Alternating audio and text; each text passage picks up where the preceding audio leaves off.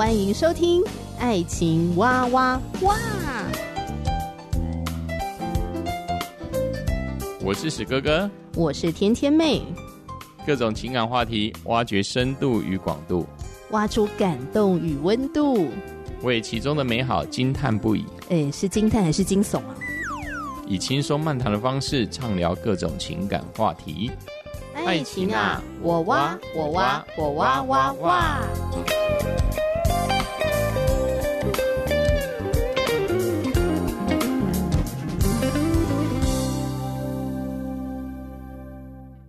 我是天天妹，今天再次来到我的好姐妹 Melissa 的家，欢迎 Melissa。嗨，大家好，天天妹好，我是 Melissa。谢谢 Melissa 接受我的采访，嗯，因为采访的内容呢，难免要揭开一些黑历史。这是黑历史，或者说血泪史，嗯、是，所以我真的非常感谢 Melissa 愿意很敞开的来分享。嗯。嗯，觉得真的家家有本难念的经啊。嗯，每个家庭遇到的挑战、血泪真的都不一样。嗯，可是我觉得有时候可以把它讲出来的时候，一种释放也好，我觉得也可以，好像是一种养分吧，嗯、跟大家交流分享。不是只有你家遇到这个问题，嗯、是，其实很多的 家庭都遇到这些很困难的挑战，嗯、而且这些有的挑战。可能甚至你是很难去解决它的，嗯，你必须学习跟这个地雷相处，对，跟这些问题相处，没错，嗯，嗯，所以今天要请 Melissa 继续来分享你的婚姻故事。嗯，在面对婚姻生活当中的挫折，其实你想要也最需要的是什么？哦，先生抱抱我，然后告诉我你辛苦啦。对，嗯，这样就好了，情绪的支持啦，然后可能也承担一个保护我的角色。嗯，对，你说的那种保护是怎么样的？嗯，可能在这个跟婆家谈话的里面有点尴尬的时候，他可以为我挺身而出。你说为你说话吗？对，不要问我老婆来问我，对之类的，或者说我来讲，对。呃，就像过年，我们都会婆家一起吃饭。那因为有长辈生日，那就会一起呃，借由这个过年团聚，呃，会在一起吃一次的饭这样。啊，记得呃有一次就是呃，婆婆就问呃大伯说：“哎，那我们礼拜六要一起吃饭哦，你们要回来吃饭这样。”然后大伯就回了大嫂跟她的好闺蜜，他们要约一起过年，不方便回来。那婆婆听的当下就有点震惊，不是每年都是这个时候，我们就是要一起吃饭吗？她的意思应该是没有事先空出来，这样怎么还约了别的事情？这样哇，婆婆好理所当然 哦，觉得人家就应该要知道要空下来。她就觉得对，每年就是都那个时间嘛，因为她的生日。那呃，大伯，我当下其实在旁边听的，我有点尴尬。大伯就很直接回婆婆说：“他很早就约了，你又没有讲，人家早就约好了。”对，哦、然后我就觉得哇，大伯好 man，真的帅，就是男人。对，而且他是非常理直气壮在为他老婆讲话。嗯，嗯，所以这就是你说的保护跟挺身而出，是不是？嗯，对，没错。嗯，不是要你真的好像帮助我去对抗谁，对，因为也没有要对抗，对，大家也可以保持好的关系。真，但你也为我讲 句话吧。对，是，就这种感觉。对，就是这样。真的耶，嗯，你真让我想到有一次哦，我跟史哥哥啊回婆家探望婆婆。嗯，那因为婆婆呢跟我们的宗教不太一样，嗯，婆婆呢就邀请我们呢去参加她的那个宗教的活动。那史哥哥就讲说呢，哦，我没办法去，因为婆婆事先邀请他，嗯。然后他就说：“哦，我没办法去，因为你也知道我已经信基督了嘛，我就是上帝的人了。嗯，好，所以其他的宗教的仪式呢，或是活动呢，我就不方便参加啊。谢谢妈妈的邀请。嗯，史哥哥也是很有礼貌的。嗯，那婆婆吃了闭门羹之后呢，就马上转过来，然后就对我笑得很慈祥，嗯、然后就拿着那个活动的传单，就说：嗯、那我可以邀天天妹呀、啊，邀请我的媳妇跟我一起去参加这个活动。嗯，然后我。就是有点尴尬的微笑，我在想说，到底、嗯、到底该怎么办？嗯，好尴尬，你知道吗？我以前还没有结婚的时候哦，嗯，我都以我是一个非常能够清楚表达自己界限的人为荣。但是在那一刻，我忽然发现，当我是一个媳妇的时候，我好难表达哦，真的，我好难表达。我发现会好尴尬哦，然后有一种很奇妙的压力，那种压力就是会不会很不礼貌？就我如果拒绝婆婆，会不会很很不礼貌？第一个，第二个会不会不孝顺？对，哦、嗯，好像应该要听婆婆的话才对。对，媳妇就是呢，少说话，多做事，嗯、尽量的配合婆家的一些行程活动，这样。嗯、所以在那个当下，我好尴尬，我真不知道该怎么办。然后我就一直保持微笑说：“嗯、啊，这个活动看起来也是很不错啊。嗯”哈，我真不知道该怎么办。这个时候呢，史哥哥就讲说：“天天妹也不能去。”好帅，他就直接说也不能去，好棒。然后婆婆就说：“你不去就你不去啊，那我可以要天天妹啊。”史哥哥就说：“啊，我们两个都是基督徒，天天妹也不可以去。”哇，好 man 哦！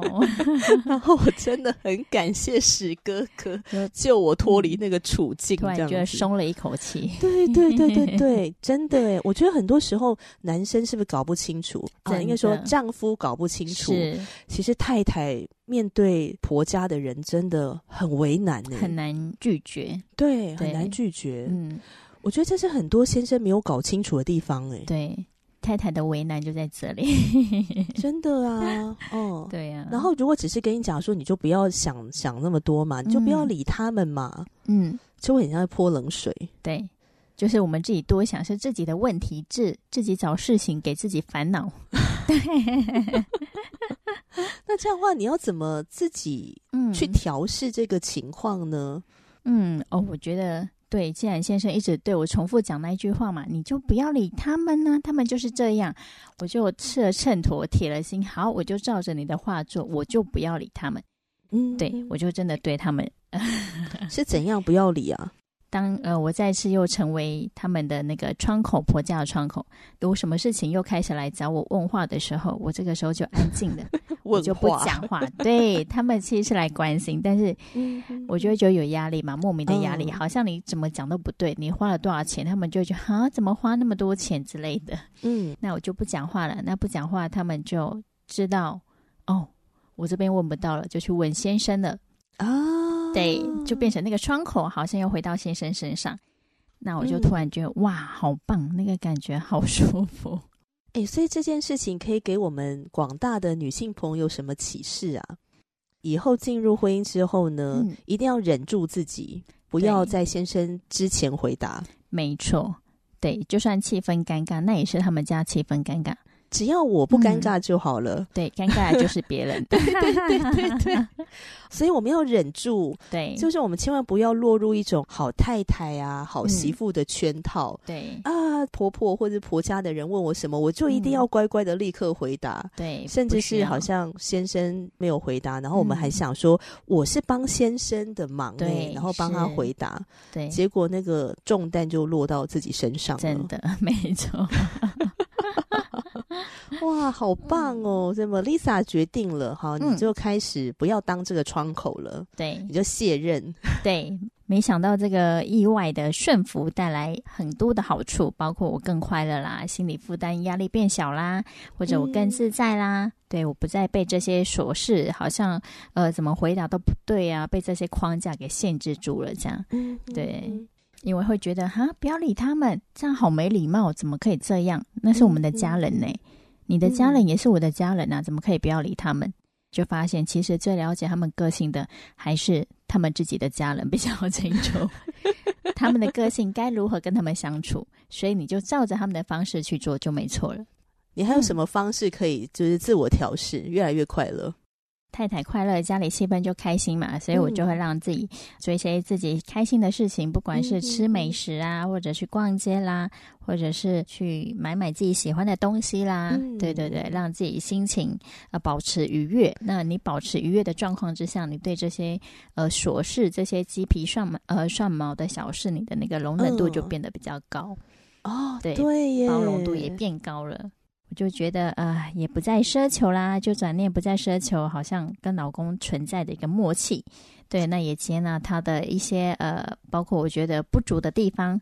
哎，你刚刚提到的那个默契是怎么样默契？哦，那个默契就是记不记得以前我们小时候在读书的时候，老师如果说：“哎、嗯，我们现在两个两个同学，呃，两个两个分组，嗯，那你就会跟其中一个很有默契的同学互相对到眼。”然后就认定我们就是一组，啊、我就是要那种默契。哦，这是你的期待。对，但是先生不这么认为。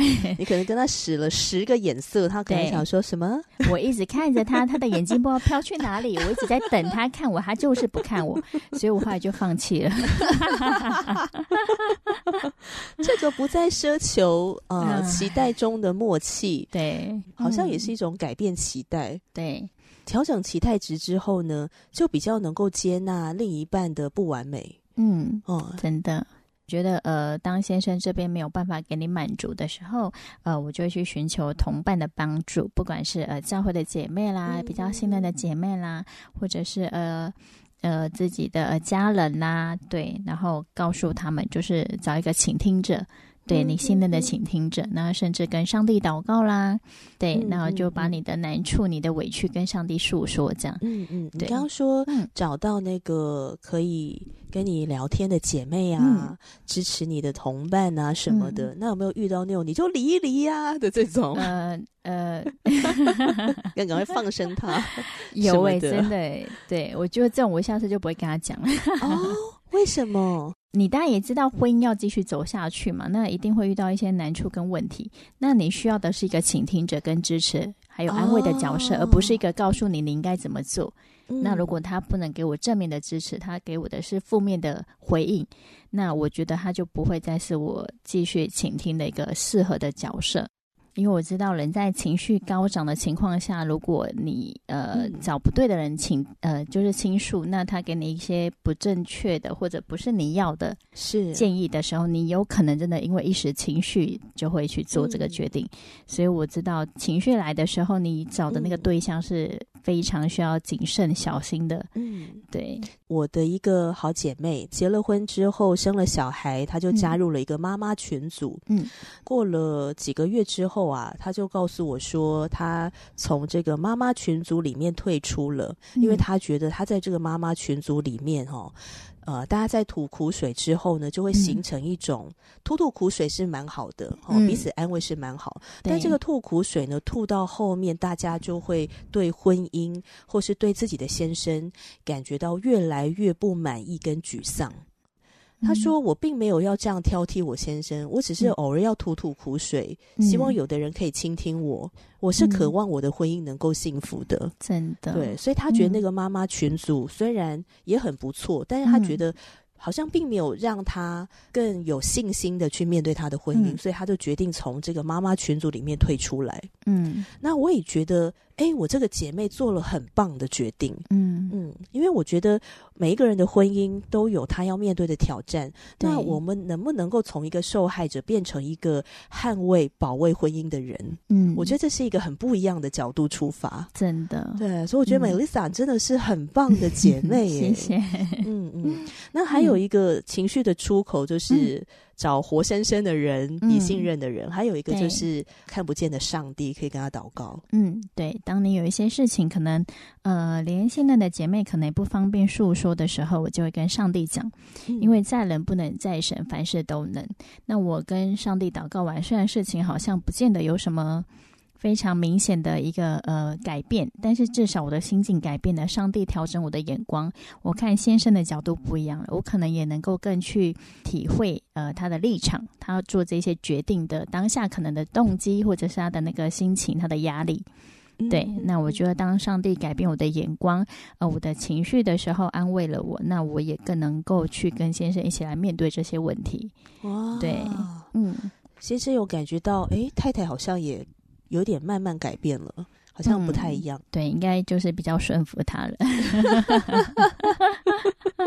比较顺服他，对，比较信任他的话，是不是？是嗯，嗯，那你觉得？那你觉得先生也有在这个当中有一些改变吗？有诶、欸，我觉得他慢慢的也会去呃做到我需要的，比如说呃有遇到一些事情，那我发现他很明显就是他会来抱抱我说：“老婆，你辛苦了。”这就是你之前想要的，嗯，太棒了，先生有学到这一点，嗯、对，他改变了。那你怎么重新的再去看见？哎、嗯，老公真的很不错，他就是那个当初虏获你芳心的那个对的人。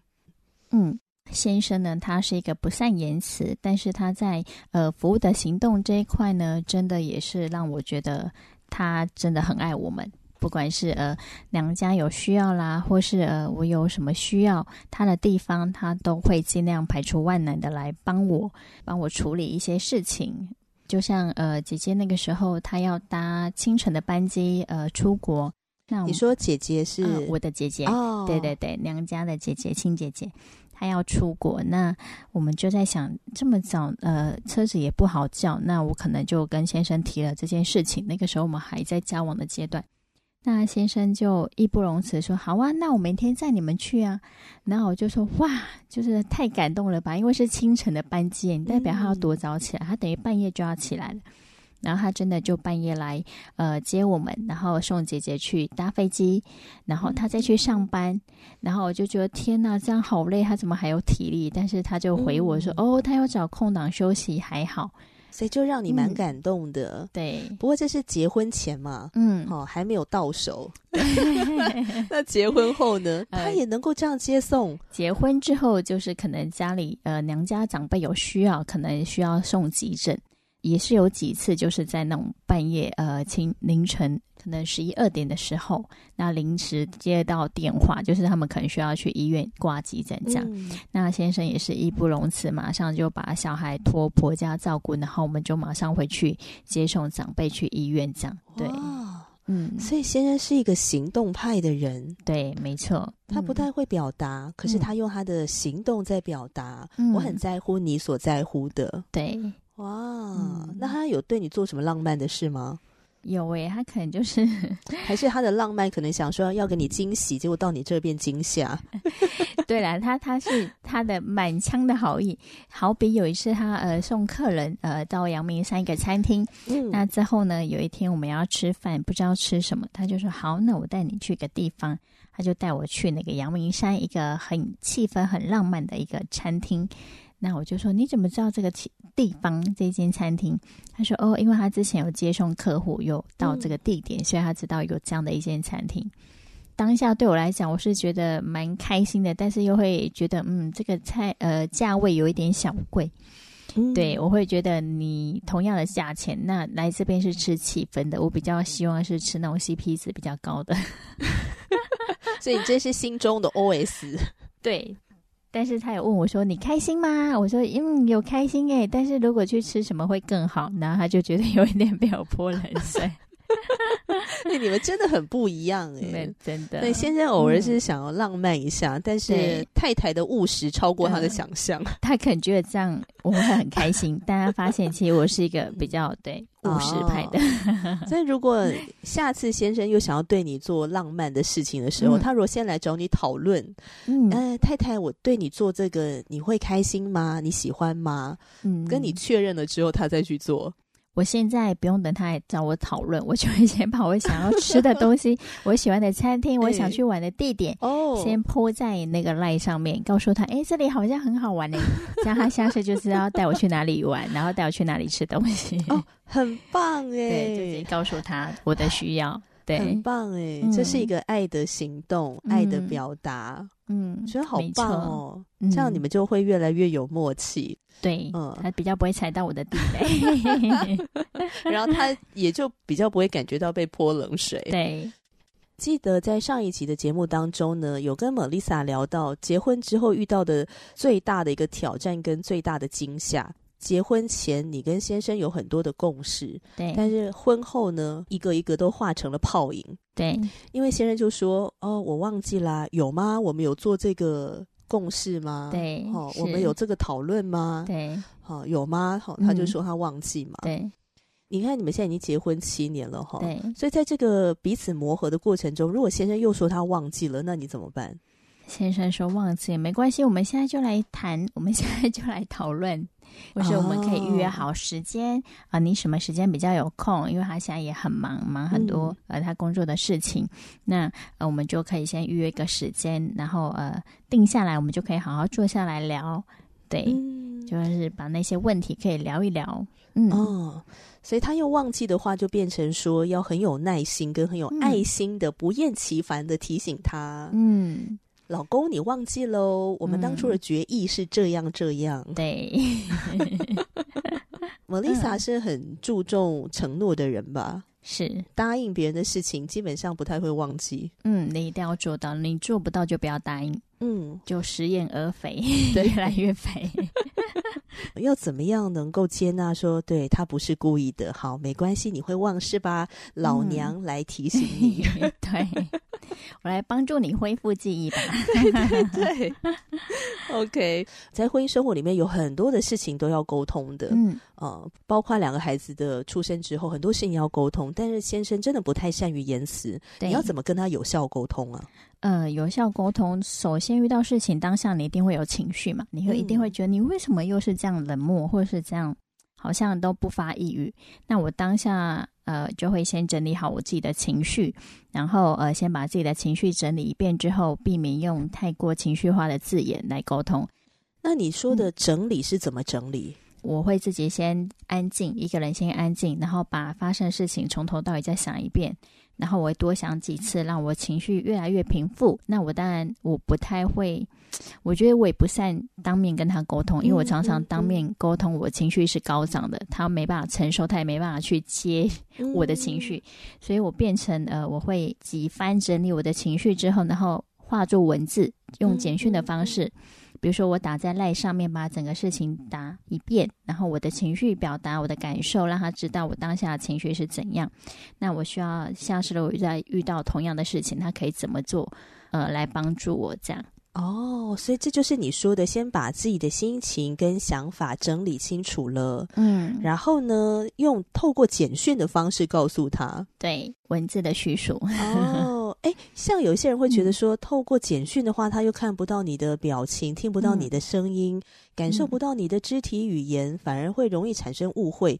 但是对你来讲，当你落实简讯，反而是比较好的沟通。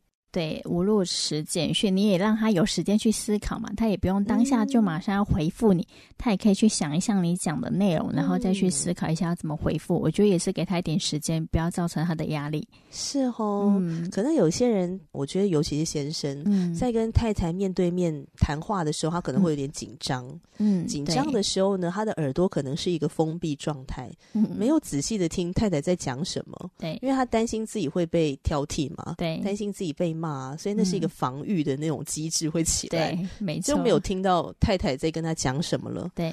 所以用简讯的话，反而是客观的文字叙述，嗯，然后清楚的表达，然后也把你的需要告诉先生。对，他如果看第一遍还没看清楚，他可以看十遍，嗯、对，他可以慢慢看，慢慢看自己慢慢琢磨，对，然后再回复你这样。嗯，哦，这是很棒的方法哎，嗯，姐妹们可以学起来。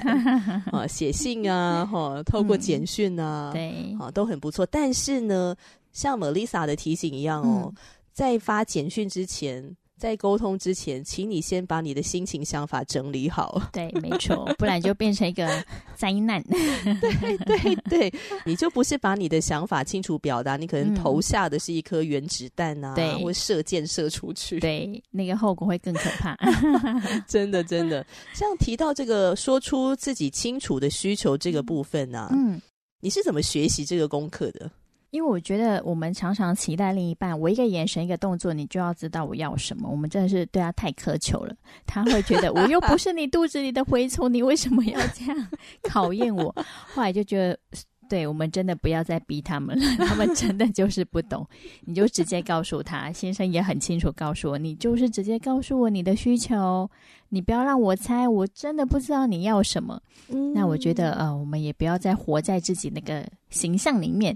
把自己心里想要那个形象投射到他身上，那个理想型，对，你就直接告诉他你要什么，这样就是两边都欢喜，不要在那搞得嗯，对，猜不到，然后两边都受伤。你为什么猜不到？然后那里说对方说，我就是不知道你要什么，对，就是直接告诉他你要的就好了。嗯，那你觉得为什么你现在可以讲，可是以前好像比较有困难呢？啊，我觉得以前那个就是年呃年轻年轻，你就会觉得我们可能呃就会有一些看一些什么浪漫呃一些爱情剧，就会期待啊，他就是应该要知道你要什么，你就是应该要懂我，对，我们就会有这样莫名的一个执着，嗯，就会对他有这样一个高标准的要求，但是其实那个是不切实际的。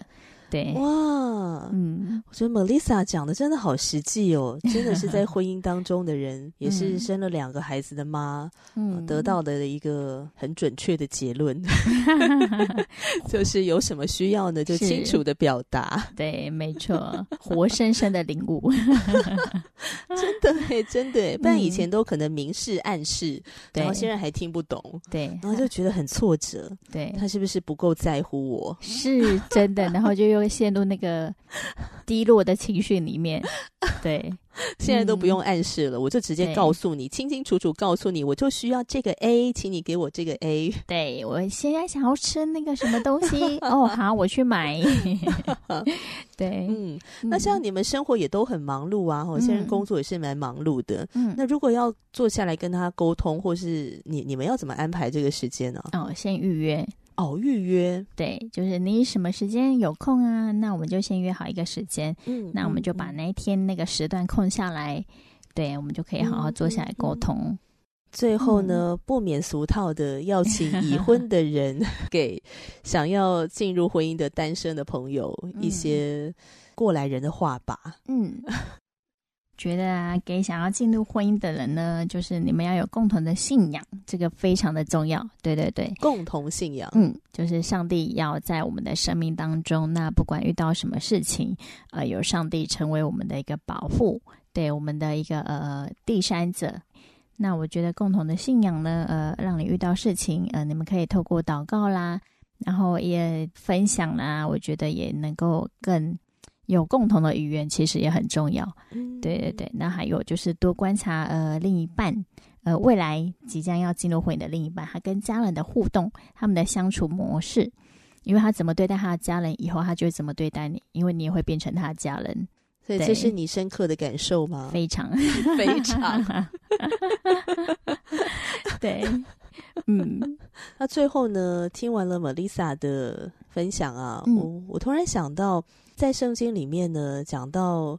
呃，上帝创造了亚当之后呢，就说这个人独居不好，我要为他造一个帮助者，嗯、对，好来帮助他嘛，好，所以就用了亚当的肋骨，嗯、然后创造了夏娃，对，世界上的第一个女人，然后他们结为了夫妻。嗯，那以前呢，听到这个帮助者的解释呢，就是帮助先生成功啊，嗯、好，帮助先生面对他不完美的地方啊，嗯、好，帮助先生可以完成上帝的旨意啊。